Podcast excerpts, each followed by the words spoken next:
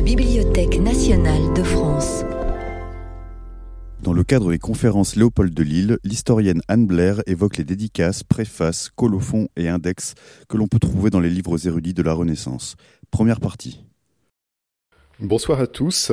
Ah, c'est pour moi un plaisir et un honneur d'accueillir ici Anne Blair pour cette nouvelle session des conférences Léopold de Lille un cycle donc de conférences qui existe à la Bibliothèque nationale de France depuis plus de 20 ans grâce à la générosité de monsieur Henri Schiller auquel la Bibliothèque nationale de France est très reconnaissante pour le soutien qu'il apporte ainsi euh, aux études d'histoire du livre euh, dans, le, dans le cadre de ces, ces conférences. Alors Anne Blair est professeure d'histoire à l'université de Harvard où elle est titulaire de la chaire Karl Pforzheimer, et c'est une spécialiste de l'histoire intellectuelle de l'époque moderne, et plus particulièrement même de l'histoire intellectuelle de la Renaissance. Anne Blair est l'auteur de plusieurs grands livres et de nombreuses publications dans les revues euh, les plus prestigieuses et les plus autorisées de la communauté savante. Euh, l'auteur donc de nombreux travaux qui, euh, tout en diversifiant et en renouvelant chaque fois leur, leur objet, ont, je crois, pour caractéristique commune de s'inscrire tous dans la perspective d'une histoire du savoir, euh, et je le dis ici au sens où euh, cette histoire du savoir est à distinguer de l'histoire que je dirais plus traditionnelle de la pensée. Cette histoire du savoir, en effet, c'est celle qui ne s'intéresse pas seulement euh, au contenu du savoir, même si elle n'en fait évidemment pas abstraction, celle qui ne s'intéresse pas seulement aux énoncés scientifiques et savants, mais celle qui élargit son regard aux conditions historiques de la production de ces énoncés et aux effets d'ailleurs que ces conditions de production peuvent produire en retour sur ces énoncés eux-mêmes. En d'autres termes, je dirais qu'il s'agit ici d'élargir l'histoire intellectuelle à une histoire de la culture intellectuelle. Cette approche historique, euh, c'est celle qu'on peut voir à l'œuvre déjà dans la thèse euh, qu'Anne Blair a consacrée au théâtre de la nature de Jean Baudin, un texte de la seconde moitié du XVIe siècle. Euh, et cette thèse a été publiée sous forme de livre par Princeton University Press en 1997 sous le titre The Theatre of Nature, Jean Baudin and Renaissance Science. Je voudrais notamment souligner ici, euh, dans le cadre de cette brève introduction, euh, le chapitre qui, à mes yeux, est euh, pour nous essentiel, qui, dans, dans, cet ouvrage, ce chapitre qui est consacré à ce que Anne Blair a appelé les méthodes de la culture livresque, si l'on peut traduire ainsi en français le titre anglais de Methods of Bookishness. De même, c'est un semblable pas de côté, celui qui, au fond, déplace l'attention du savoir lui-même vers les procédures de ce savoir, des procédures qui sont à la fois des procédures de production, mais aussi des procédures de publication, et je crois qu'on aura l'occasion de le voir au cours de ces conférences. C'est donc, disais-je, à un semblable pas de côté qu'invite cet autre grand livre d'Anne Blair, qui est Too Much to Know, Managing Scholarly Information Before the Modern Age, qui a été publié par Harvard University Press en 2010 et qui euh, est disponible pour le public français depuis euh, l'an passé, grâce à une traduction qui a paru aux éditions du Seuil sous le titre de euh, Tant de choses à savoir, comment maîtriser l'information à l'époque moderne. Enfin, ce pas de côté dont je parlais, c'est aujourd'hui celui que nous promet le titre qu'Anne Blair a choisi de donner aux deux conférences Léopold de Lille qu'elle prononcera donc ce soir et demain soir. Ce titre, je le, je le rappelle ici, l'entour du texte, la publication du livre savant à la Renaissance. Je crois que dans cette formule, on entend très clairement ce dont il s'agit. Il s'agit en effet de déplacer notre regard du texte vers l'entour du texte. Ce qui nous montrera, je crois, qu'à l'élargissement de l'histoire intellectuelle à une histoire de la culture intellectuelle, comme je le disais à l'instant, répond un semblable élargissement de l'histoire du livre imprimé, en tant qu'il est l'instrument fondamental du développement du savoir à l'époque moderne, donc élargissement de l'histoire du livre imprimé à une histoire de la culture du livre imprimé. Et j'entends par là une histoire des modes et des habitudes de euh, publication. Voilà, c'est donc euh, de, cet entour du texte euh, qu'il va euh, s'agir maintenant. Je voudrais simplement indiquer pour le, public que le, texte de ces conférences fait simultanément l'objet d'une publication aux éditions de la Bibliothèque nationale de France. Le livre donc vient de paraître simultanément et il est à partir d'aujourd'hui disponible euh, directement à la librairie Chan de la Bibliothèque nationale de France et également euh, disponible dans euh, toutes les, bonnes librairies qui pourront le commander aisément auprès de la Bibliothèque nationale de France. Mais voilà, je vais euh, m'arrêter là. J'ai trop parlé déjà et euh, je crois qu'il est largement temps de passer de l'entour de la conférence à la conférence elle-même. Et je cède donc la parole à Anne Blair. Bonsoir. Grand merci Jean-Marc Châtelain de cette euh, introduction si généreuse. Grand merci aussi à tout le comité pour l'honneur de cette invitation et à l'excellente équipe de production pour le livre bien illustré qui accompagne ces conférences et à Monsieur Henri Schiller de son mécénat qui a rendu tout ceci possible. Je regrette que nous soyons tous éparpillés derrière nos écrans plutôt que réunis en face à face, mais je suis reconnaissante à tous les auditeurs d'être là et je compte réserver un moment de questions et réponses à la fin des deux conférences, aujourd'hui et demain. Là, je vais partager mon écran. Qu'est-ce que j'entends alors par l'entour d'un livre? Ce sont tous les éléments textuels et graphiques qui accompagnent le texte principal dans un livre. Plusieurs de ces éléments constituent nos premières impressions d'un livre, la jaquette, les textes de présentation, pages de titre. D'autres en facilitent la lecture, table des matières, index, errata.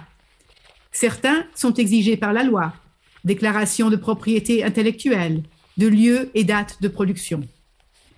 L'entour du texte suit les normes de son contexte de production, normes commerciales, légales, techniques, mais aussi culturelles et sociales, qui varie selon le lieu, la période, aussi le genre de texte concerné. Dans ces conférences, je me concentre sur le livre érudit à la Renaissance. Rédigé en latin, il porte souvent sur l'édition et le commentaire de textes d'auteurs anciens ou des pères de l'Église, mais il comprend aussi des traités originaux dans les diverses, diverses disciplines de l'époque. Bien sûr, les textes de l'Antiquité et du Moyen Âge présentaient déjà des dédicaces et des prologues donc des types de qui entourent le texte. Mais l'avènement de l'imprimerie au milieu du XVe siècle en Europe entraîna une multitude d'innovations et d'expérimentations dans l'entour du texte, aux objectifs tantôt traditionnels, tantôt nouveaux. Attirer des clients, aider et satisfaire le lecteur, renforcer la réputation des auteurs et des imprimeurs, anticiper la critique, répondre aux exigences légales et parfois tout simplement remplir des pages blanches. Les livres érudits jouèrent un rôle important dans le développement de normes qui furent largement diffusées et qui, dans certains cas, perdurent encore jusqu'aujourd'hui. Un exemple me sera particulièrement utile. C'est celui d'un partenariat imprimeur et auteur qui dura une vingtaine d'années et produisit énormément de livres. Erasme, le plus célèbre des humanistes de son temps, et depuis, euh, sa réputation date surtout de l'impression des adages, publiés avec Aldmanus à Venise en 1508, mais à partir de 1513, il publie principalement avec Johann Froben à Bâle, jusqu'à la mort de celui-ci, puis avec son fils Jérôme. Avant d'entrer en matière, j'aimerais introduire le terme académique pour cet entour du texte, soit le terme de paratexte, du grec para pour à côté de, le long de, du texte.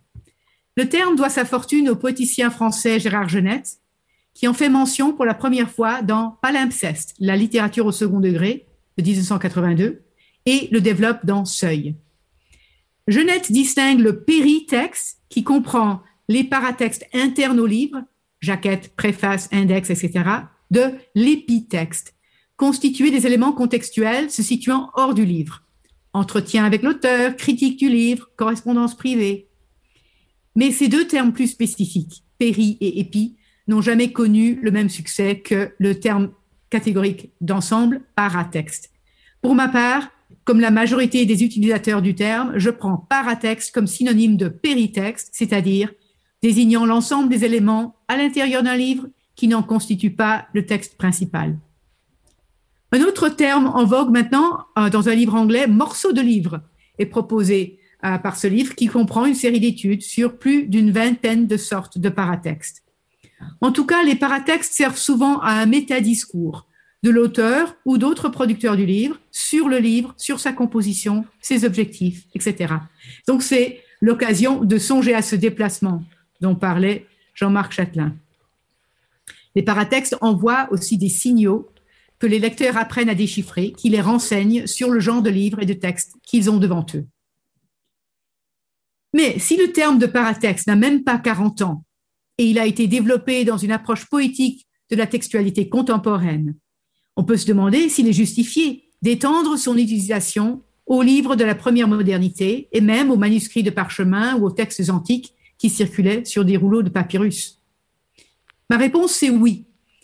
Euh, il me semble que même s'il n'existait pas de terme générique équivalent à notre terme de paratexte, nous disposons d'assez de preuves pour affirmer que les divers petits éléments séparés qui accompagnaient le texte principal étaient envisagés comme distincts de celui-ci.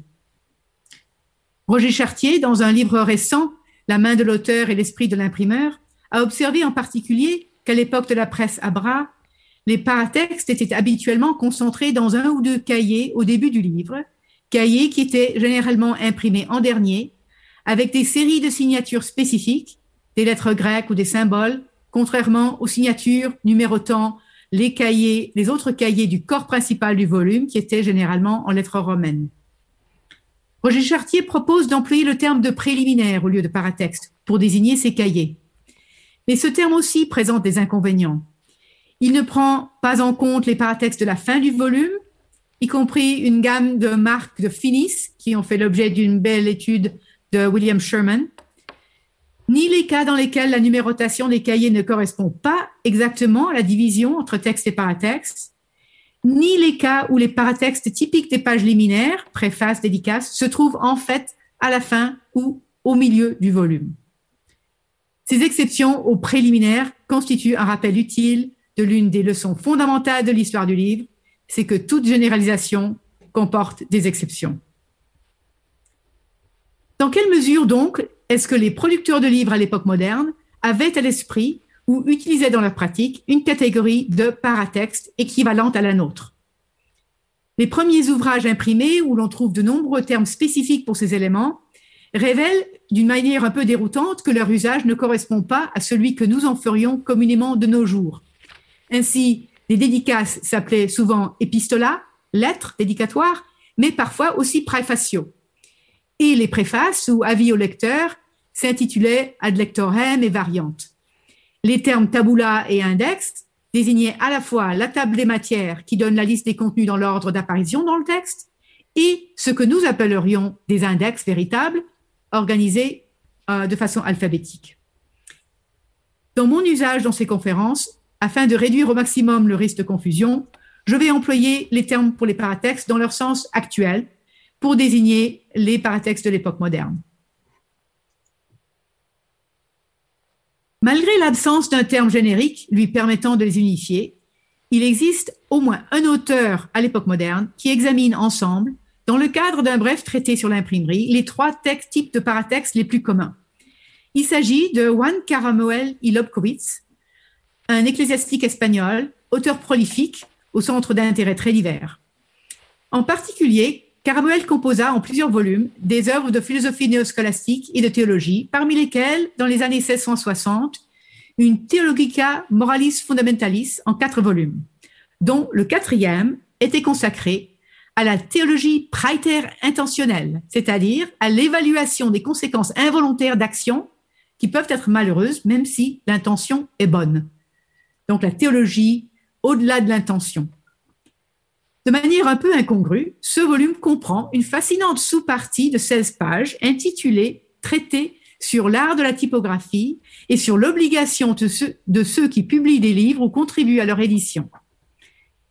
Elle commence par une brève dédicace, suivie d'un petit prologue, et ensuite 17 articles où Caramuel traite des décisions multiples qu'implique la production d'un livre, sur le choix du papier, de la police de caractère, mais aussi des, cas, des tirages, des permissions et privilèges, de la censure.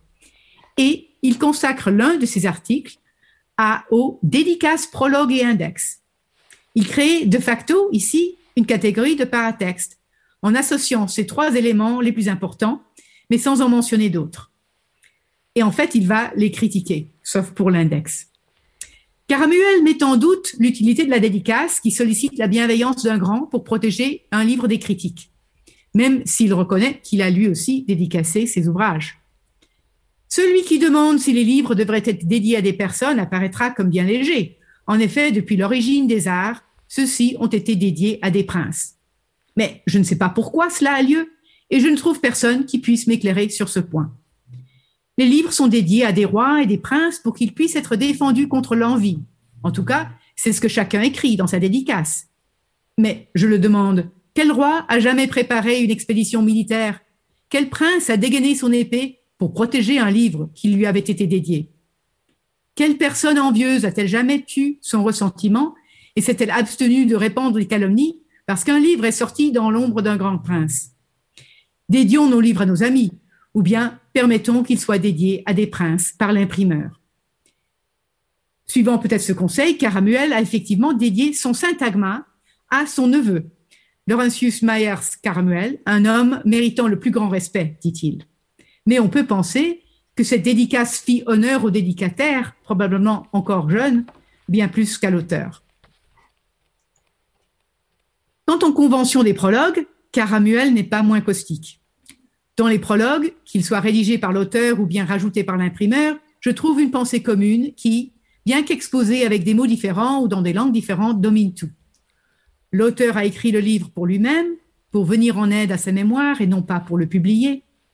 Il l'a composé avec labeur et passion. Des personnes en position d'autorité lui ont demandé de le publier. L'auteur n'a pas souhaité sembler désobéissant, etc. Pourquoi ces petits jeux? Il faut soit omettre le prologue, soit y inclure ce qu'un lecteur favorable devrait connaître à l'avance afin de lire tout le livre sans difficulté. Caramuel respecte son propre conseil en composant, pour ce syntagma, un prologue très bref. Mais il en va de autrement des pièces préliminaires du volume dans son ensemble. La Theologia Praeter Intentionalis commence avec 33 pages de nombreux paratextes. Ici, la page de titre, Ensuite, une dédicace à l'ancien président du Conseil royal et régent au Sénat du Royaume de Naples, trois pages. Trois pages d'approbation ecclésiastique. Un privilège signé par Louis XIV. Un anagramme où il joue sur les lettres de son nom pour créer une autre, une belle pensée. Puis des épigrammes qui se succèdent sur plusieurs pages, souvent signés par des amis parmi lesquels un poème qui comporte même des notes numérotées sur la page d'après, soit un paratexte du paratexte. Puis des mises en page amusantes, euh, avec d'autres anagrammes ici, tous les mots que vous pouvez créer avec les, les lettres de son nom. Ensuite vient un long poème de six pages, puis une table des matières de huit pages, et ici, nous passons à la première page du texte et à un nouveau cahier avec encore deux paratextes au lecteur et une synopsis de tout l'ouvrage, avant de passer enfin à la page 5 et la troisième feuille du cahier au texte lui-même. On peut se demander pourquoi un livre de théologie contient un petit traité sur l'imprimerie. Dans le De Typographia, Caramuel soulève autant que possible de questions morales. Par exemple, lorsqu'il imprime des exemplaires supplémentaires au-delà du nombre convenu, l'imprimeur doit-il indemniser l'auteur ainsi trompé? Réponse oui. Ou bien, si un imprimeur néglige de corriger le texte convenablement ou vend des feuillets non corrigés, commet-il un péché? Encore oui. C'est à la fois un péché et un préjudice moral pour l'auteur et pour l'imprimeur. Donc, il pose des questions théologiques quand c'est possible. Mais en gros, il ne traite pas de théologie dans ce traité sur la typographie. On découvre pourquoi il a fait cette insertion dans une note qui précède cette section. Ici, il explique, avec un jeu de mots. C'était aller au-delà de notre intention que d'inclure cette partie de la théologie praétaire intentionnelle. Bien des choses qui auraient dû être rajoutées sur le scandale et le neuvième commandement sont en cours de route avec beaucoup d'autres feuillets qui ne sont pas encore arrivés jusqu'à nous. Ainsi, je conclus cet ouvrage en rajoutant ces traités qui instruiront le lecteur érudit. Autrement dit, des sections de texte prévues pour la suite du livre ne sont pas arrivées à temps chez l'imprimeur à Lyon pour être incluses. À la place, divers éléments donc ont été insérés. Le premier des ajouts, c'est le syntagma sur l'imprimerie, à la suite de quoi il ajoute encore deux panégyriques de clercs contemporains et puis son propre jugement à propos d'un livre de casuistique paru peu de temps auparavant.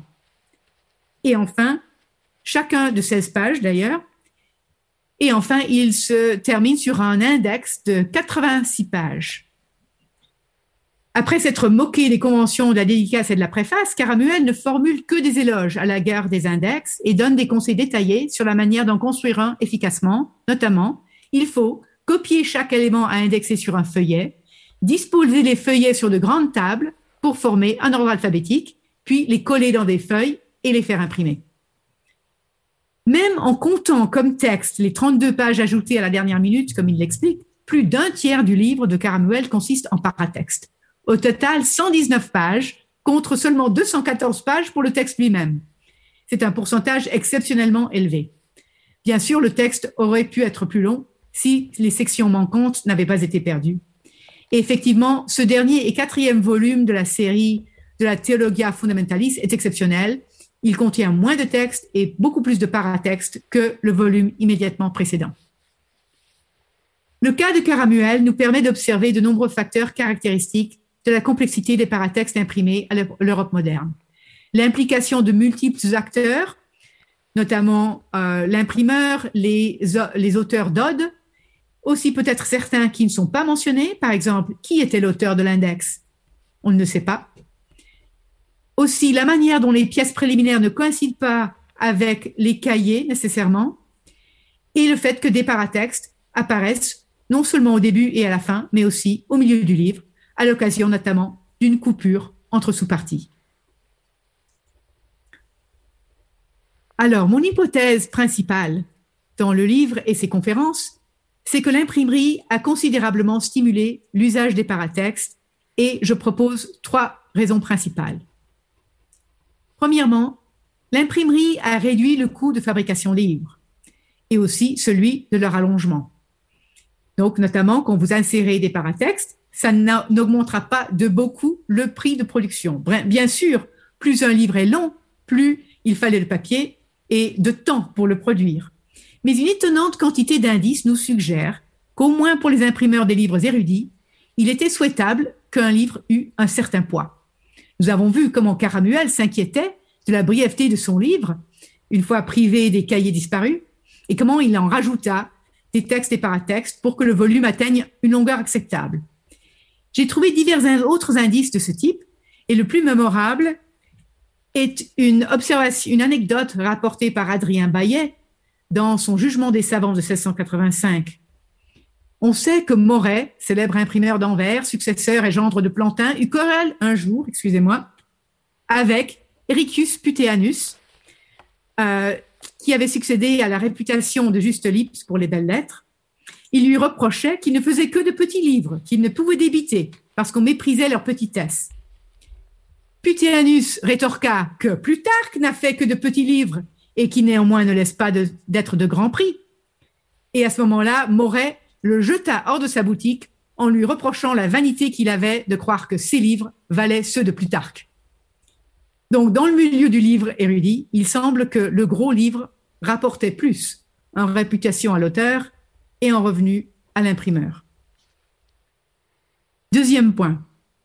L'imprimerie européenne, la typographie de Gutenberg, a créé un produit commercial censé attirer des acheteurs et permettre ainsi à l'imprimeur de poursuivre ses activités. Dans le marché du livre, les paratextes ont joué un rôle crucial pour séduire les éventuels acquéreurs. L'imprimerie européenne fut commerciale dès le début. La typographie impliquait un investissement important pour se procurer les fontes, les presses, le papier, la main-d'œuvre, étalée sur plusieurs années dans le cas d'un gros livre, avant la mise en vente du premier exemplaire. Ce modèle commercial eut pour conséquence une surproduction. La seule manière pour l'éditeur de réaliser un bénéfice étant de vendre plus d'exemplaires que ceux nécessaires simplement pour rentrer dans ses frais. Cela revenait, dans bien des cas, à produire trop par rapport à la demande. La prise de risque n'amenait souvent pas le bénéfice espéré, conduisant de nombreux imprimeurs à la faillite, et même ceux qui réussissaient étaient typiquement noyés sous les invendus et couverts de dettes. Les paratextes étaient ainsi des éléments fondamentaux destinés à gagner des acheteurs en présentant les vertus et l'autorité du livre. Dans l'ère du manuscrit, les auteurs et de temps à autre les scribes s'adonnaient aussi à certains types de promotions. Mais la production d'un livre imprimé impliquait de nouveaux acteurs avec des investissements beaucoup plus importants, dont l'éditeur qui fournissait le capital et un imprimeur parfois, mais pas toujours la même personne, qui dirigeait une équipe dans son imprimerie. Et on entend parfois la voix de l'éditeur et ou de l'imprimeur parmi les paratextes euh, autour d'un livre. Et même s'ils ne faisaient pas sonner leur voix dans les paratextes, ils jouaient sans doute un rôle considérable en décidant la forme finale du livre, de ses pages liminaires et des parties annexes. Contrôler les paratextes était un enjeu réel car une dédicace réussie pouvait apporter à l'auteur une gratification ponctuelle ou une offre d'emploi, et l'imprimeur s'en souciait tout autant, avec en ligne de mire la possibilité de maximiser ses ventes. Donc les objectifs des auteurs et des imprimeurs se rejoignaient dans l'ensemble, même s'ils ne se recoupaient pas toujours précisément. Troisième facteur, je soutiens que l'imprimerie, en engendrant une diffusion rapide et à grande distance des textes, créa une anxiété particulière autour de l'acte de publication. Plus les auteurs cherchaient à faire imprimer leurs ouvrages pour étendre leur réputation et leurs idées par ce nouveau médium, plus grande était leur crainte d'une réception défavorable à cette échelle inédite. Ainsi, si l'objectif de l'imprimeur c'était de vendre le livre à tout prix, celui de l'auteur était de trouver des lecteurs bienveillants. Et tous deux cherchaient à désamorcer les critiques possibles. Les deux tactiques principales consistaient pour se faire d'une part à présenter des excuses pour les défauts de l'ouvrage, tantôt en en assumant les erreurs, tantôt en blâmant d'autres, et d'autre part à afficher la faveur des contemporains bien placés qui figuraient comme dédicataires, rédacteurs d'odes commandatoires et distributeurs officiels de privilèges ou d'autorisation d'imprimer. Alors on va commencer avec la page de titre le premier paratexte dont j'aimerais parler, qui est si bien passé dans les mœurs qu'on serait tenté de l'oublier. C'est un paratexte qui apparaît seulement avec la typographie commerciale, son existence s'expliquant sans doute par le besoin d'identifier l'œuvre et d'attirer les acheteurs dans un contexte d'augmentation rapide du nombre de livres produits. Les bibliographes reconnaissent que les manuscrits médiévaux n'ont pas vraiment de titre. On les désigne seulement par leur premier mot, dit incipit, qui pouvaient ou non indiquer le titre de l'ouvrage. Les équipits occupaient parfois, notamment dans des manuscrits de luxe comme cette Bible carolingienne, une place privilégiée dans la mise en page, même comme si c'est le cas ici, à l'intérieur d'un volume. Exode, c'est pas le premier livre de la Bible. En revanche, dans les manuscrits médiévaux plus ordinaires, le texte commence souvent d'emblée, sans préparation ni présentation spéciale. Les manuscrits étaient coûteux et longs à produire. Après avoir attendu longtemps le volume qu'il avait lui-même commandé, qui représentait une grosse somme d'argent, l'acquéreur devait pouvoir le garder en mémoire et le retrouver parmi une collection qui était, sauf cas exceptionnel, de taille restreinte. Donc il n'a pas besoin d'une page de titre pour lui dire quel est ce livre. L'imprimé, par contre, était produit indépendamment de l'acheteur, sans demande de la part de l'acheteur, et dans une quantité qui excédait généralement la demande. Donc, il fallait plutôt appâter l'acquéreur en mettant en valeur le contenu et l'intérêt du livre sur la première page, qui devint page de titre. La transition de l'incipit médiéval à la page de titre moderne se fit par étapes, entre 1450 et 1520 environ. Pour prendre un exemple, ici un incunable, c'est-à-dire un livre imprimé avant 1500, qui date de 1471, des faits et dits mémorables de Valère Maxime, un auteur du premier siècle de notre ère. On voit les deux premières lignes du livre, spécifient l'auteur et le titre, et sont imprimés en rouge pour attirer l'attention sur cette information, même si l'impression en rouge représentait un surcoût considérable. Donc, les informations que nous attendrions d'une page de titre se trouvent plutôt à la fin du livre, dans le colophon, imprimé en rouge lui aussi, où après l'index alphabétique, vous voyez le nom de l'imprimeur, le lieu, la date et la marque typographique.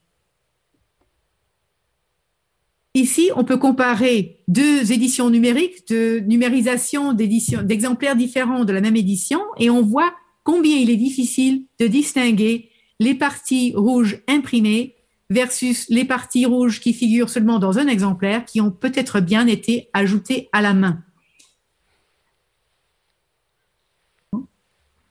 25 ans plus tard, en 1496, une page entière est bel et bien consacrée au titre seul dans l'Hypotime de Johannes Regiomontanus, chef-d'œuvre d'interprétation humaniste et technique de l'Almagest de Ptolémée, dont il offre une traduction latine abrégée.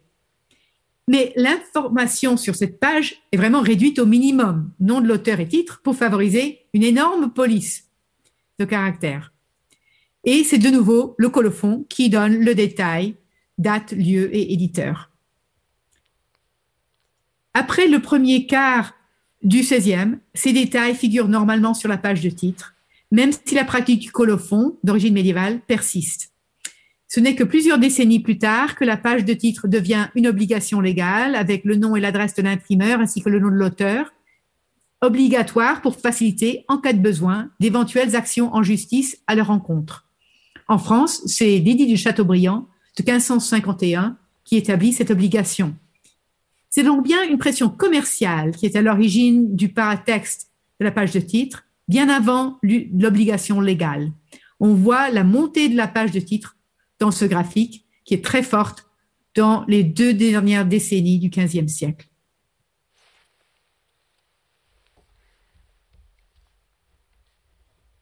Donc, les pages de titre présentent différentes stratégies pour attirer l'attention du lecteur et je propose de les suivre à la trace avec vous par l'exemple d'un livre à grand succès, Les Adages d'Erasme, qu'Erasme réédita régulièrement jusqu'à la fin de sa vie. Ce recueil de proverbes anciens, grecs et latins, accompagné d'un commentaire latin volumineux, apparut en 1500 pour la première fois sous la forme d'un ouvrage in quarto, comprenant 800 adages. Mais l'édition in folio, qu'Erasme publia avec Aldmanus à Venise en 1508, contenait quatre fois plus d'adages et c'est ce volume qui lui donna une renommée internationale de grand humaniste. Voyons les pages de titre. On commence avec celle de 1500, la première édition, et c'est la marque typographique qui attire l'œil au premier abord. Au-dessus, en rouge, on a la mention de l'auteur, puis du titre, avec un petit paragraphe publicitaire ouvrage à la fois neuf et merveilleusement utile pour ajouter du charme et de la distinction à tous les genres, la parole écrite ou parlée. Vous aimerez cela, jeunes gens, si vous avez l'habitude d'orner vos lettres et vos conversations quotidiennes de tels raffinements. Achetez ce trésor rare qui est en vente à un prix avantageux. La page de titre de l'édition Aldine, artistement agencée, contient le même genre de paragraphe. Je pense que ce livre vous servira par l'abondance des, adages qu'il a récoltés avec zèle auprès de nombreux auteurs, tant latins que grecs, au prix, bien sûr, d'immenses travaux et d'infatigables veilles. L'édition d'après est une édition non autorisée. Déjà du vivant d'Ald, qui mourut en 1515, Johann Froben de Bâle chercha à s'attirer la collaboration d'Erasme en publiant sans autorisation une édition des adages qui reproduisit, soigneusement la qualité de l'impression aldine de 1508, mais avec une page de titre assez différente. Gravure sur bois d'ours graphe, et puis euh, simplement le titre et le nom de l'auteur. Le pari réussi, Erasme déménagea même à Bâle trois ans plus tard afin de travailler plus commodément avec Froben en un partenariat qui dura 23 ans. En piochant au hasard une page dans le volume, on voit que la mise en page est quasiment identique avec l'édition de 1508. Et ainsi, Froben arrive à la dernière page, qui est elle aussi euh, quasiment identique.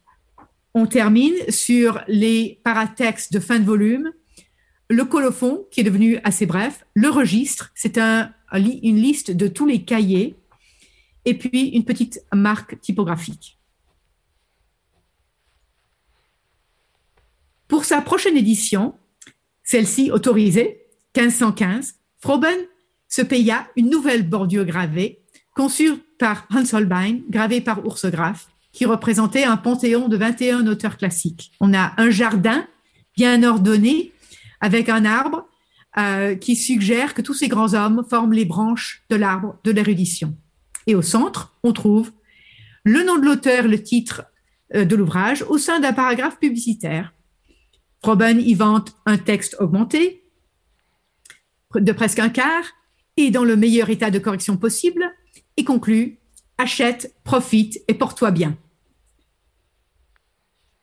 L'édition suivante de 1518 est sensiblement pareille, avec euh, cet ajout d'une impression en rouge, points supplémentaires.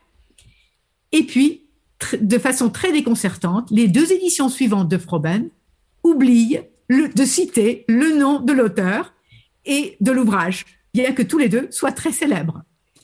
Donc, on a simplement le, paragraphe publicitaire de Froben sans mention ni d'Erasme ni des adages. On peut penser que c'est une erreur simplement, mais l'erreur est reprise l'année d'après, l'édition d'après, en 1523. J'avoue que euh, je trouve cette omission mystérieuse.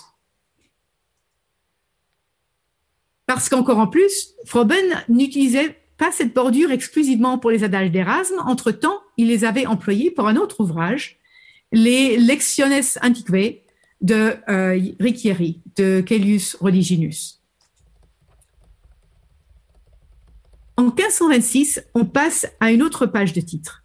Il s'agit probablement de l'action de Froben le Jeune, qui reprit officiellement la maison en 1528, mais son père était déjà souffrant en 1526. Et Jérôme imprima les éditions ultérieures dans le même style dont la dernière édition du Vivant d'Erasme en 36 et encore quatre éditions posthumes du même genre jusqu'en 1559.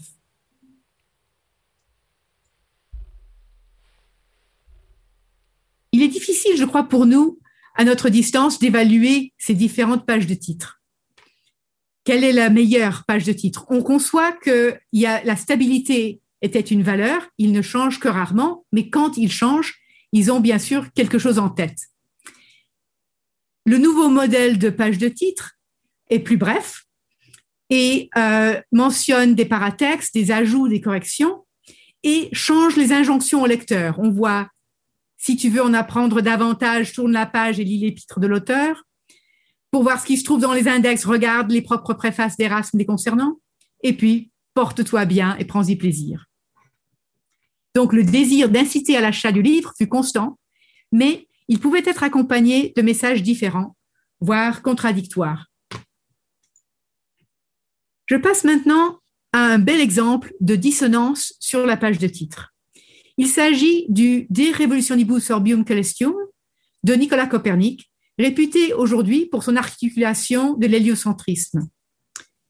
Sa révélation du géocentrisme de Ptolémée, qui pendant des siècles avait été accepté comme le seul modèle de mouvement des corps célestes, fut rendu possible par justement l'épithéomée qu'on avait vu avant, euh, par Feuerbach, achevé par Regiomontanus.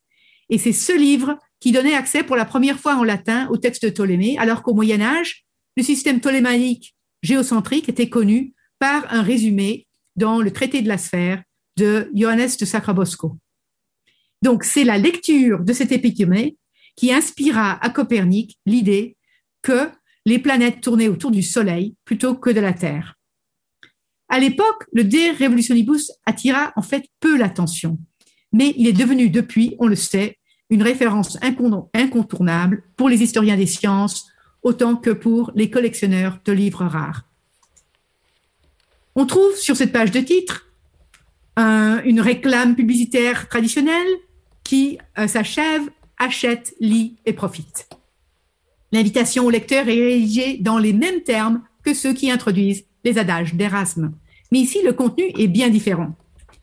Il y a ce diagramme magnifique et célèbre que nous pouvons comprendre, qui met le Soleil au centre avec la Terre et la Lune qui tourne autour de la Terre. Mais la plupart des euh, matières dans l'ouvrage sont très techniques. On a une abondance de tables mathématiques, de diagrammes trigonométriques et un texte, comme vous pouvez voir, truffé d'équations exprimées en prose, difficile d'accès, même pour les lecteurs les plus érudits de l'époque. Alors la page de titre, outre l'invitation à acheter, donne aussi en grec la devise de l'Académie de Platon, que nul n'entre ici s'il n'est géomètre. Alors c'est un message assez différent. Il y a l'injonction contradictoire, achetez, aimez ce livre, et l'autre, ce livre n'est pas pour vous si vous n'êtes pas mathématicien. Nous ne connaîtrons jamais avec exactitude l'auteur de chaque formule, qui a fait quoi dans cette page de titre. Mais nous retrouvons le second message, presque tel quel, quelques pages plus loin, dans la préface signée par Copernic, où il dit Les mathématiques sont écrites pour les mathématiciens. Si c'est là la position de Copernic, nous savons que d'autres interventions que la sienne ont eu lieu au cours du processus éditorial. En effet, Copernic était souffrant dès 1542, il mourut en mai 1543 il est peu probable qu'on puisse donner foi aux récits selon lesquels il reçut un exemplaire du livre sur son lit de mort. En gros, il n'a pas pu suivre son manuscrit entièrement jusqu'à la publication. Le premier paratexte en particulier, un avis au lecteur, sans mention d'auteur, donc Copernic, présente un message en désaccord avec la préface de Copernic et avec différents, passages du texte lui-même. Cette préface présente l'héliocentrisme comme une hypothèse parmi d'autres, et affirme que l'astronomie, de toute façon, ne pouvait fournir aucune certitude. Un peu plus loin, on a la préface adressée au pape Paul III. Copernic articule au contraire une défense forte de son système héliocentrique avec plusieurs arguments. Il rappelle que le cardinal Schoenberg lui avait enjoint de publier son travail dans une lettre qui figure parmi les pages liminaires du livre. Il affirme ensuite, sur des bases fragiles, que certains anciens soutenaient l'idée d'un mouvement de la Terre, donc que son idée n'est pas si neuve que ça, et il promet enfin que son modèle héliocentrique aiderait à la réforme du calendrier que l'Église cherchait à développer. Certains contemporains proches du cercle Copernic savaient que cet avis au lecteur anonyme n'était pas de Copernic, mais plutôt d'un théologien luthérien, Andreas Osiander, et on voit ici une note manuscrite d'un lecteur anonyme à cet effet. Osiander cherchait vraisemblablement à atténuer l'impact potentiellement explosif de cette théorie innovante qu'était l'héliocentrisme, en maintenant que ce n'était qu'une hypothèse, ni plus ni moins fiable que les autres. Copernic, par contre, avait confiance en son hypothèse et l'envisageait comme une description véritable du mouvement des corps célestes. Et c'est précisément pour cette raison qu'il cherchait à limiter la réception de son texte aux seuls experts qui pourraient en apprécier les arguments mathématiques. Il se doutait bien qu'un public plus large ne manquerait pas d'être choqué par le système si novateur sans être persuadé par les détails scientifiques. La page de titre du De Revolutionibus manifeste ainsi le double espoir habitant nombre de producteurs le livre. D'une part, les imprimeurs qui veulent autant d'acheteurs que possible, et d'autre part, les auteurs, qui espèrent avoir des lecteurs compétents et favorables. Si toute publication suscite de l'inquiétude chez son auteur, cette publication-ci, compte tenu de l'énorme portée de son innovation, provoqua sans doute chez Copernic une anxiété particulièrement vive. Et on peut le déduire du décalage euh, considérable entre le moment où Copernic coucha pour la première fois par écrit son hypothèse en 1514 dans un manuscrit le Commentariolus, qu'il fit circuler parmi ses amis, et 1543, presque 40 ans plus tard, date à laquelle il publia son ouvrage. La plupart des auteurs, même lorsqu'ils avaient moins de raisons de s'inquiéter que Copernic, euh, ressentaient une certaine anxiété au moment de la publication. Les paratextes étaient pour eux une manière efficace de calmer ses craintes de susciter une réception favorable en déployant plusieurs catégories de stratégies. J'essaye de fermer mon euh, share screen, mais c'est plus complexe. Bon, je laisse alors. Alors, les deux stratégies, la stratégie apotropaïque consiste à se faire pardonner à l'avance pour les défauts de l'ouvrage, erreurs, imperfections, inachèvements, en alléguant diverses excuses, grande hâte, maladie, intervention d'autrui, et en usant de trop d'humilité. Ces stratégies-là, on les trouve dans les dédicaces, les préfaces et les listes d'errata. Ensuite, la stratégie de la promotion. Celle-ci consiste à invoquer la protection de personnages importants et d'afficher le soutien d'une communauté euh, de gens respectables. Ah zut, pardon. Voilà. Euh, voilà, donc cette, cette stratégie de la promotion consiste à invoquer la protection de personnages importants et d'afficher le soutien d'une communauté de gens respectables dont l'autorité sert de bouclier contre les lecteurs malveillants. C'est le cas de la dédicace à un personnage bien placé, les odes d'éloge par exemple. Donc on voit les deux stratégies défensives et plutôt de promotion à travers les paratextes. L'anxiété liée à la publication n'a pas fait son apparition avec l'imprimerie. Bien avant son existence, des ouvrages étaient publiés au sens premier de rendu public à travers la récitation orale, la circulation de manuscrits autorisés par la copie, et leurs auteurs cherchaient à adoucir la critique ou à amadouer les lecteurs. Cependant, la spécificité de l'imprimerie fut d'accroître les enjeux de la publication en augmentant massivement l'échelle, la vitesse et l'anonymat de la diffusion. Dans la culture du manuscrit, la diffusion passait par une copie rendue possible grâce à un contact personnel avec le propriétaire d'un exemplaire. La diffusion était donc lente et dépendait d'une demande spécifique. À l'inverse, le livre imprimé, produit en des centaines d'exemplaires, ne reposait pas sur une demande préexistante. L'imprimeur devait donc créer une dynamique suffisante autour de la publication pour lui ménager la réception la plus favorable possible, ce qui était loin d'être un acquis. Un acheteur hésitant pouvait devenir un lecteur grognon, et un lecteur de ce genre, surtout s'il était lui-même producteur de texte, pouvait initier une controverse.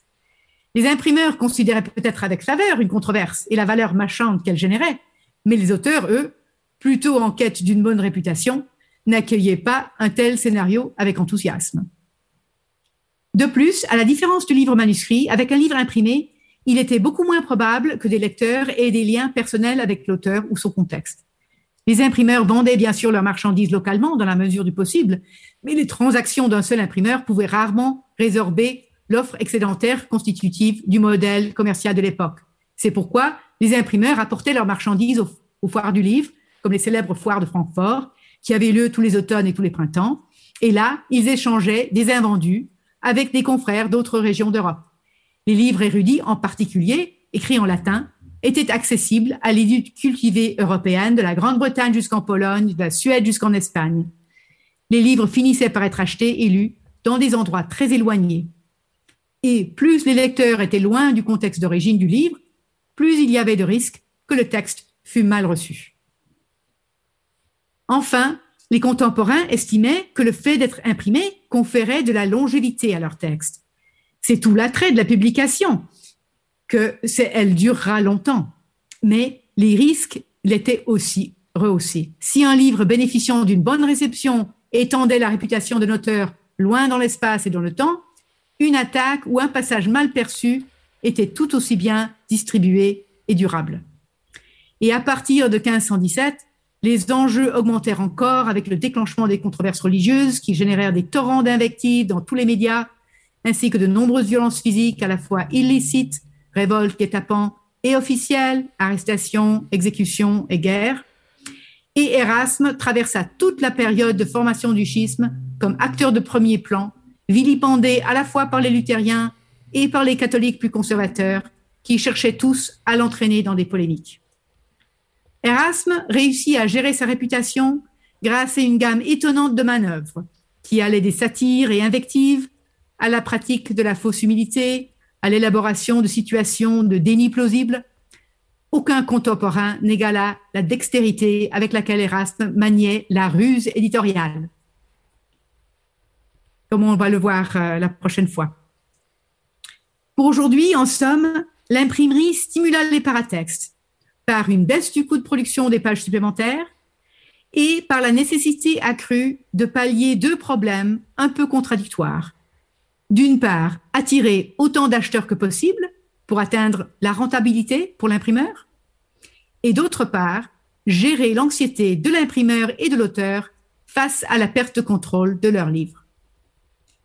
Je vous invite à revenir demain pour passer au-delà de la page de titre et examiner les types principaux de paratexte, dédicaces, préfaces, errata, poèmes, tablés matières et index dans les imprimés Erasmus Proban.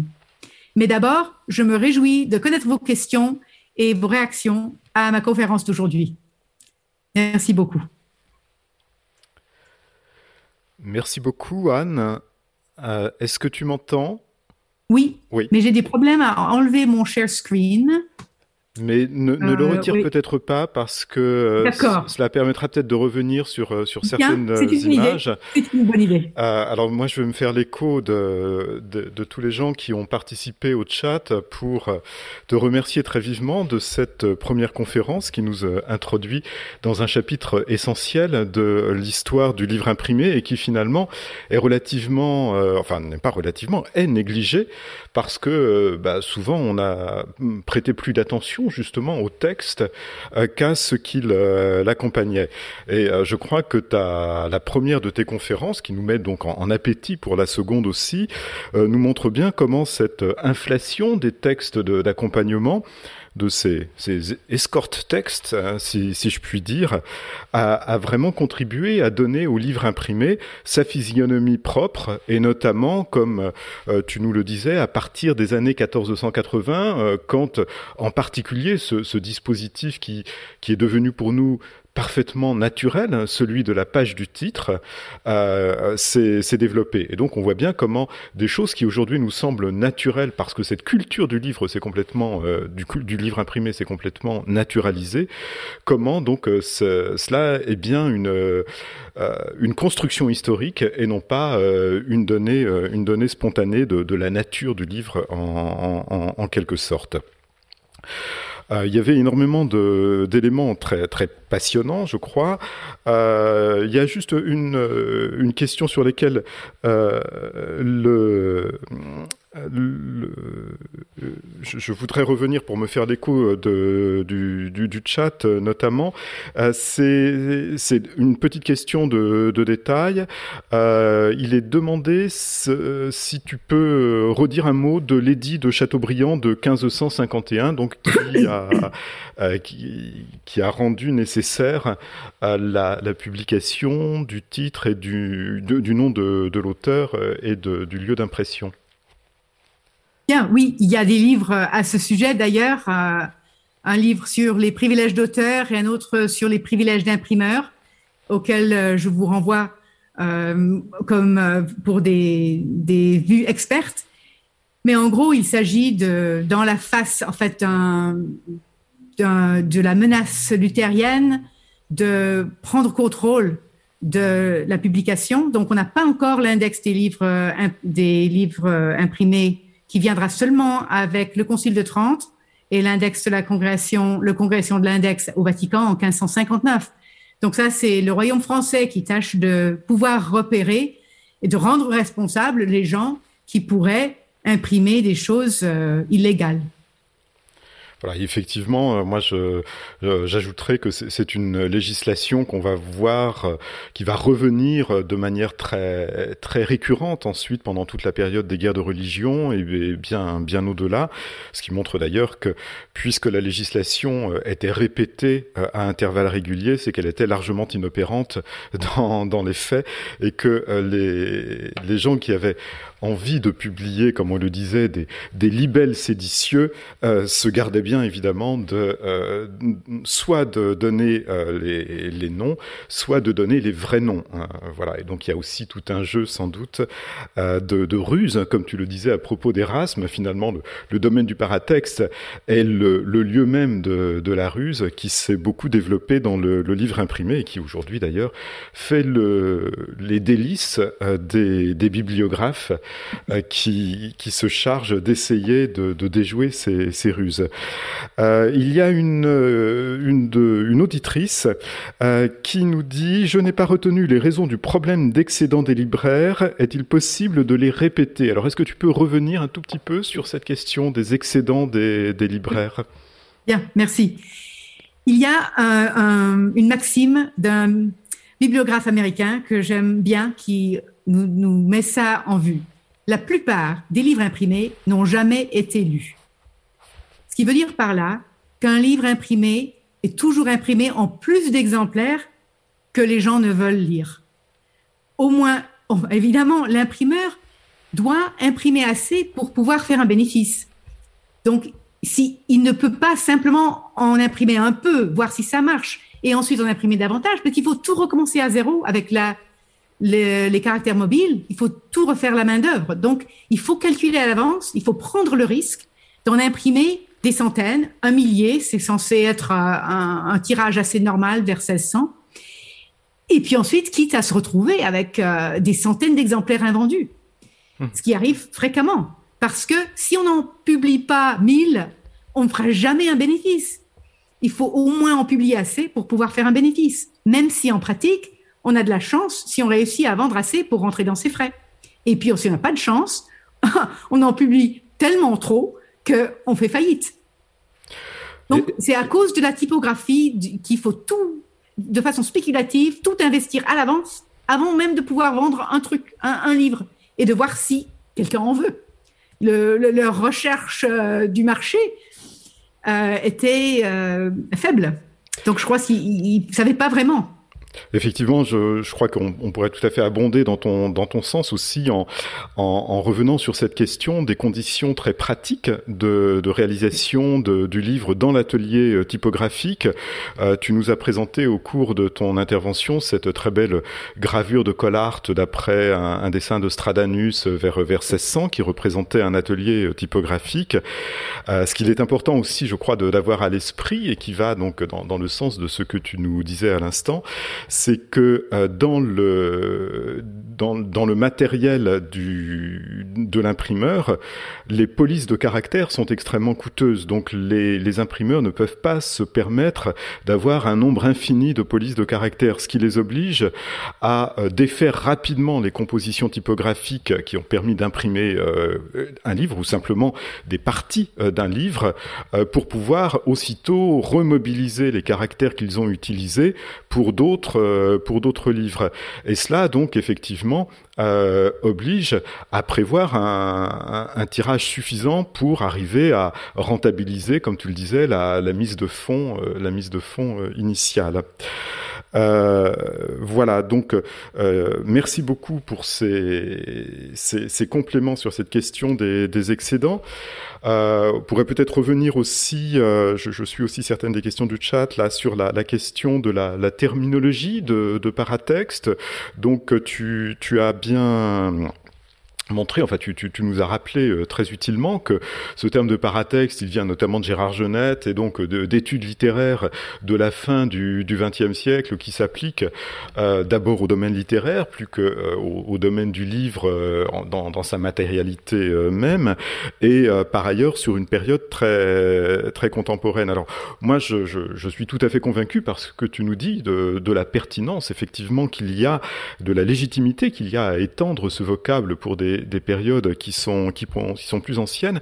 Et en t'écoutant, euh, je, songeais aussi à, euh, à ce terme euh, grec qui est très utilisé par les auteurs de la, de la Renaissance pour l'étendre au-delà de son, de son sens initial. C'est ce terme de parerga.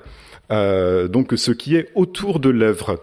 Euh, les parergas, notamment, c'est un terme qui s'emploie dans le domaine de la peinture euh, mmh. et les, les, érudits de la Renaissance en, se, se repaissent en plus de ce ce côté très savant que donne le terme, la terminologie grecque, euh, pour euh, expliquer qu'effectivement, euh, le peintre dispose son sujet principal, mais il se doit aussi, soit lui-même, soit il le confie aux, aux, membres de son atelier, de disposer autour de ce sujet principal principales, les par-erga, qui sont donc des éléments de décor, notamment des, éléments de paysage, ça va être des petites fleurs, des voilà, enfin tous les éléments possibles de, paysage, qui en même temps sont là euh, non pas pour distraire l'attention euh, de, de celui qui regarde le tableau, mais pour au contraire aider à, mettre en relief le sujet, euh, le, sujet principal, donner à ce sujet principal tout son relief.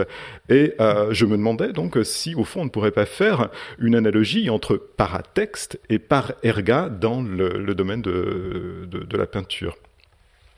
Excellente suggestion, merci, elle me plaît beaucoup. On la trouve, je crois, chez, chez Alcia notamment. Voilà, donc euh, il y avait cette question de la, terminologie. Euh, ensuite, tu, nous as, alors tu nous as parlé de ce, texte absolument euh, passionnant de, de, Caramuel sur la, la théologie. Donc, moi, j'ai appris ce qu'était la, la théologie euh, préter-intentionnelle, donc voilà, un domaine formidable qui, si, si, je traduis ça dans un, dans un dicton français, comme on dit, l'enfer peut être pavé de bonnes intentions. C'est donc, ah euh, c'est donc cela, hein, voilà, la théologie préter intentionnelle, c'est celle qui va euh, éviter que euh, les bonnes intentions ne conduisent à l'enfer, hein, ou en tout cas elle est censée, censée faire cela. Voilà. Euh, et, et c'est vrai que c'est tout à fait étonnant, du coup, de, de, de rencontrer cet excursus sur les, les, dédicaces, les prologues et les index à l'intérieur de ce, de ce volume. Mais alors, en même temps, il y, y, avait deux choses qui étaient très, très intéressantes. D'abord, c'est que tu, nous as présenté les notes sur le, sur le poème liminaire et tu nous as dit c'est un paratexte de paratexte. Donc ce qui, ce qui veut nous dire aussi que les notes dans le livre sont quelque chose qui peut être paratextuel. Et ça, c'est un peu, euh, c'est euh, et de fait, il y a, y, a, y a aussi, par exemple, des, des signes typographiques qui viennent souligner des parties du, du livre. Alors, euh, c'est un peu moins fréquent peut-être dans le, le livre érudit. Euh, c'est plus dans la, dans la fiction littéraire, quand on a des sentences morales, par exemple, que dans un texte littéraire on souhaite mettre en relief, on va pouvoir trouver des guillemets qui sont, euh, qui sont placés euh, sur le bord de la page pour signaler ce qui est digne d'attention, ce qui fait autorité dans le texte, pour finalement euh, en conséquence orienter la lecture. Voilà. Et donc le paratexte, c'est peut-être cela aussi, c'est que à un titre ou à un autre, euh, il est une orientation de, la lecture. Il n'est pas seulement un, habillage cosmétique, mais bien quelque chose qui, euh, euh, sans avoir l'air d'y toucher parfois, vient créer peut-être des conditions de lecture qui vont orienter celle-ci, qui vont disposer une, disposition de, lecture. Et je crois que c'est là sans doute une chose très importante. Absolument, merci. Effectivement, c'est un peu, oui, c'est pas vraiment le cas. Normalement, on considérerait des notes comme faisant partie du texte. De notre côté, il y a aussi les manchettes, les, les résumés marginaux, par exemple, oui. et, euh, et la mise en page en général. C'est en fait joue le rôle, le même rôle que le paratexte, c'est-à-dire inviter le lecteur à remarquer quelque chose ou bien à faire euh, un passage, à passer d'une section à l'autre. Tout ça, ça peut être plus ou moins bien indiqué. Et c'est aussi des décisions qui ont lieu entre imprimeur et auteur et compositeur, on ne peut pas vraiment faire la part de la responsabilité en général, mais euh, c'est aussi des éléments paratextuels, je dirais, quoique je n'en parle pas en fait, parce que c'est un autre euh, problème. Ça, ça, ça, nous emmènerait sans doute très très loin, mais en oui, même temps, je crois qu'effectivement ton, euh, ton, ton intervention nous, nous y invite hein, à, aller, oui. à aller très loin, en effet. Et alors, tu disais à l'instant que euh, la, la, la, mise en page est elle-même quelque chose disons, d'ordre paratextuel. Et justement, j'étais, j'étais passionné, moi, par ce, cette, euh, cette magnifique euh, page de titre que tu as montrée pour la première édition baloise des adages d'Erasme en 1513. Mm -hmm. celle, donc, qui n'était pas encore reconnue par l'auteur, mais qui finalement a emporté la conviction d'Erasme et a fait que Erasme et euh, Erasme s'est ensuite adressé à l'atelier de, de Frobonne. Voilà, ça. Donc c'est un, c'est une gravure d'ours graphe d'après Holbein, Holbein c'est cela. Alors, celle-ci, je ne sais pas si Holbein est, impliqué. D'accord, c'est une, gravure de. Ah, c'est pour l'autre qu'il est. Voilà, Holbein. Et donc, euh, pour celle de 1513, c'est Urs Graf qui grave, mais bon, on ne sait pas forcément si c'est lui qui en est l'inventeur.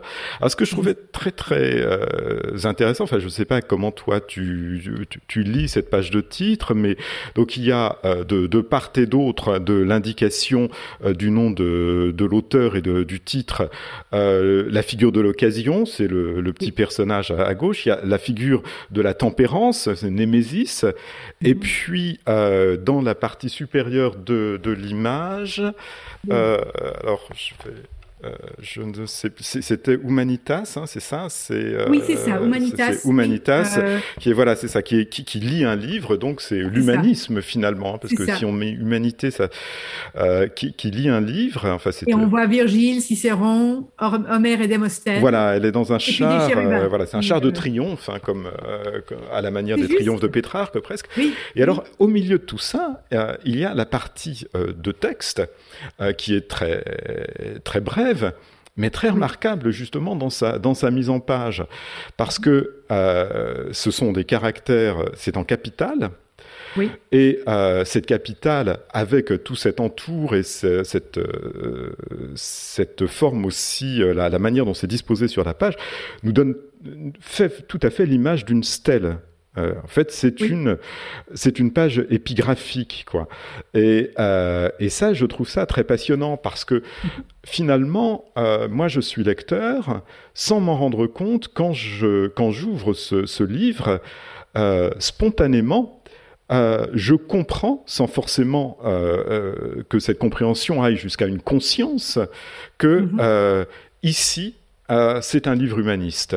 Ici parle un humaniste, ici parle un homme moderne euh, dont, euh, euh, dont, tout l'entour iconographique du, du, titre indique que nous sommes dans l'ordre de l'humanisme et dont en plus, au centre, la forme typographique donnée au titre fait écho, fait image vers euh, l'Antiquité classique et vers aussi le registre de la, grandeur que donne ce, rappel de, l'Antiquité euh, classique.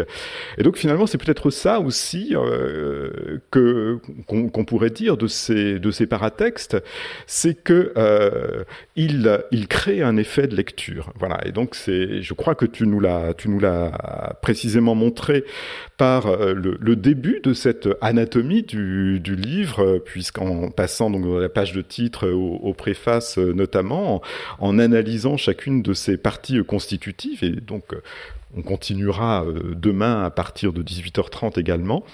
le, le paratexte est là pour créer un, effet. voilà, c'est. Je ne sais pas comment tu. Voilà, si tu. C'est ça, pour, pour euh, signaler au lecteur quel genre de livre c'est. Et bien sûr, avec les adages, c'est quand même un livre assez neuf comme genre. Et donc, il faut tâcher de faire jouer les registres existants tout en innovant. Et je pense qu'effectivement, euh, même si ce n'est pas la page de titre la plus célèbre pour les adages d'Erasme, celle-ci est très réussie, comme tu dis. Elle, est, elle, elle, est effectivement, je la trouve très rusée. Hein, hein, voilà, très, très rusée. Il y a une question là qui arrive sur le, le chat. Euh, je te la communique. Savez-vous si la remise en cause des dédicaces à un grand est un lieu commun ou s'il s'agit d'une spécificité de l'ouvrage que vous nous avez présenté? Oui, merci. C'est une bonne question. Euh, oui, je crois que c'est plutôt assez spécifique de Caramuel. Ceci dit, il n'y a pas énormément de discussions de la méthode ou des, conventions de dédicace. Donc, Caramel est assez exceptionnel et d'ailleurs a fait l'objet d'un reprint en 1988 parce que avec d'autres textes sur la typographie, il n'y en a pas énormément. Euh, donc, et, c'est assez ironique que Caramuel dise qu'en en fait, il n'y a pas besoin de faire des dédicaces, alors que ces gros livres sont truffés de très belles dédicaces à des très grands personnages. Donc c'est un. Et alors, alors même qu'il n'était pas jésuite. oui. c'est juste. Alors, je ne sais pas, euh, je, dirais que c'est, il n'y a pas énormément de critiques de la dédicace qui me viennent à l'esprit. C'est quand même une norme. Euh, et on peut, on peut jouer dessus un peu, euh, mais c'est pas une, une trope, je dirais. Mhm. D'accord. On, le prend au sérieux, quoi. Quand on fait une dédicace, on veut vraiment dire que oui, il faut faire l'éloge, etc. Euh, c'est mon sens, mais peut-être que d'autres dans le chat vont répondre euh, autrement. Je serais ravi d'avoir euh, une conversation là, si possible. Alors, il n'y a pas de réponse. Il y a une autre question qui s'inscrit dans le prolongement de celle qui, qui vient de t'être posée. donc, une auditrice demande si les auteurs de poèmes et d'autres paratextes pouvaient eux aussi se faire connaître par ce moyen lorsque le nom, leur nom y est indiqué. Peut-on parler d'un échange de bons procédés? Absolument. Et j'en parlerai un peu plus dans le cadre d'Erasme. Mais effectivement, quand vous êtes quelqu'un comme Erasme et d'avoir votre poème dans un livre d'Erasme, ce serait un coup magnifique pour votre réputation parce que il sera diffusé, il sera lu, etc. Donc effectivement, il y a un échange et qui est en train de faire compliment à qui, euh, ça dépend pas mal euh, des rapports. Et euh, je crois malheureusement c'est difficile de notre là où nous sommes de connaître bien les relations entre les dédicataires, les auteurs, les auteurs d'odes et euh, commandatoires et d'éloges. C'est délicat, ce sont souvent des noms très obscurs. Par exemple, pour Caramouel, il y a des tas de collègues ecclésiastiques qui ont signé les odes. Euh, donc, on peut se mettre sur cette piste. Un de mes projets serait, et il y a des collections d'odes aussi, il y a des gens qui, qui rassemblent les odes manuscrits et imprimés dans des collections et d'essayer de, faire un, network analysis, enfin une analyse des, des, interactions entre ces personnages serait euh, beaucoup de travail, mais euh, très très intéressant, je crois. Effectivement, c'est et là Erasme joue là-dessus. Un jeune homme qui aimerait avoir son poème dans un livre d'Erasme, il va lui faire penser que ça aura lieu, et en fait, son intention, c'est que le poème ne paraisse pas. Il faut lui jouer un mauvais tour. Parce qu'il était trop vaniteux de vouloir avoir un poème dans un ouvrage d'Erasme, après tout. Vous voyez un peu le. Oui, oui, effectivement, c'est un, c'est un, un, jeu de pouvoir au sein de la République des lettres. Finalement, c'est assez, c'est très passionnant. Le projet que tu que, que tu dessines, oui, ce serait effectivement extrêmement intéressant, sans doute, mais euh, en effet également un projet de, de, longue haleine. Et tout ça me fait penser aussi à, à un texte. Euh, il y a un texte un peu normatif sur la pratique des alors des dédicaces ou plutôt sur la pratique des, des, liminaires au tout début du XVIIe siècle. Euh, c'est un texte de Federico Cesi euh, qui est le, euh, fondateur de l'Accademia dei Lincei en, Italie, donc l'Académie des Lynx célèbre surtout par le, plus prestigieux des savants qui en, a été membre, qui était Galilée. Et euh, il y a tout un règlement euh, pour les, membres de l'Académie des Lynx. Et euh, dans ce, règlement, que j'ai plus précisément en tête, mais il y a un, un passage qui concerne la, la publication euh, des, des, œuvres euh, des membres de, de l'Académie. Donc les membres de l'Académie, un peu comme aujourd'hui euh, un membre de l'Académie française se doit de faire figurer sur, sur une de ses publications le fait qu'il appartient à l'Académie française. Donc là, il doit effectivement impérativement signaler sur le livre qu'il est membre de l'Académie des Lynx. Mais au-delà de ce, ce détail, ce qui est intéressant, c'est que on règle également également tout, euh, tous les liminaires du, livre. Il faut qu'il y ait des poèmes, enfin, ou des textes d'escorte de, qui soient rédigés par d'autres membres de l'Académie des Lynx. Donc, c'est un, une communauté qui, roule sur elle-même, si, je puis dire. Il faut y ajouter un portrait de l'auteur. Enfin, il y a comme ça euh, certaines, certaines règles qui montrent bien, euh, enfin, ce que tu, nous as montré aujourd'hui, quel était l'enjeu de, de, de tous ces textes de, qui précèdent et puis qui aussi peut-être ont, un, notamment pour ceux qui sont euh, préliminaires, ceux qui se trouvent au début du livre, un effet de de ritualisation, euh, si je puis dire. De, on entre très progressivement dans, dans le livre, et cet effet de retard euh, ne sert au fond qu'à mettre en relief aussi le moment où enfin euh, on, on, y arrive, un peu comme une marche qu'il faudrait faire dans une galerie. Voilà. Voilà, voilà. Splendide, c'est une très belle euh, observation, merci. Donc on voit aussi, je pense que ces règlements sont là pour faire, faire que ce soit un livre de haute valeur et qui signale que c'est un livre important, avec notamment gravure. Et donc, euh, oui, les odes et tout l'entour est peut-être particulièrement euh, riche dans les livres euh, chers, dans les folios. N'empêche que c'est pas si facile que ça. Je vous montrerai jeudi. Mon hypothèse ne, ne, tient pas toujours. on trouve aussi beaucoup de liminaires dans les, dans les plus petits formats, en tout cas chez Erasme. Donc voilà. Une, chose encore, euh, donc c'est dans la, suite, dans la suite de ce que tu nous disais à propos euh, des, dédicaces euh, aux grands. Donc, un auditeur nous dit qu'il connaît un exemple de, dédicace qui est explicitement refusé au, au prince.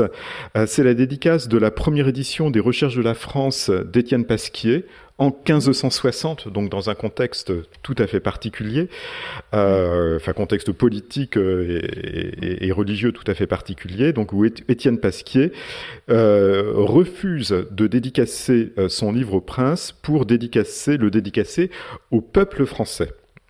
voilà, donc Passionnant. Voilà, ce qui montre bien aussi que le choix de la dédicace euh, a une signification politique de première importance, euh, enfin peut avoir une signification politique de première importance.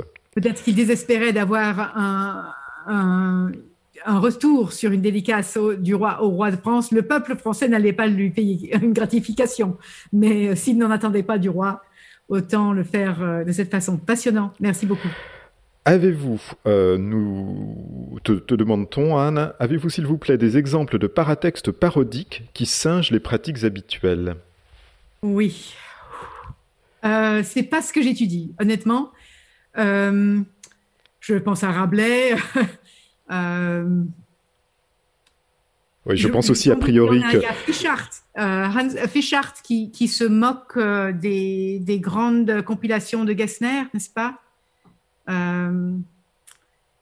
Est-ce que tu as des, idées, Jean-Marc? Non, non, j'avais pas de, j'avais pas d'idée parce que je, euh, les, idées qui pourraient me venir à l'esprit, j'ai pas d'exemple précis à, l'idée, mais sont plutôt plus tardives et plutôt pas dans le livre érudit parce que justement dans, dans, le, enfin, le livre érudit au sens de livre de science, hein, quelle que soit la, la matière d'érudition, érudition scientifique ou érudition littéraire, mais ce, ce, caractère sérieux euh, du, du, du, livre euh, de, de science, je pense, fait que la dédicace parodique pourrait plutôt nuire à, à l'autorité euh, de sa réception. Ah, en revanche, on va trouver, euh, je pense, dans la littérature facétieuse, hein, puisque tu, tu parlais de, de, Rabelais, et notamment peut-être plus encore à partir du, du XVIIe et surtout du XVIIIe siècle.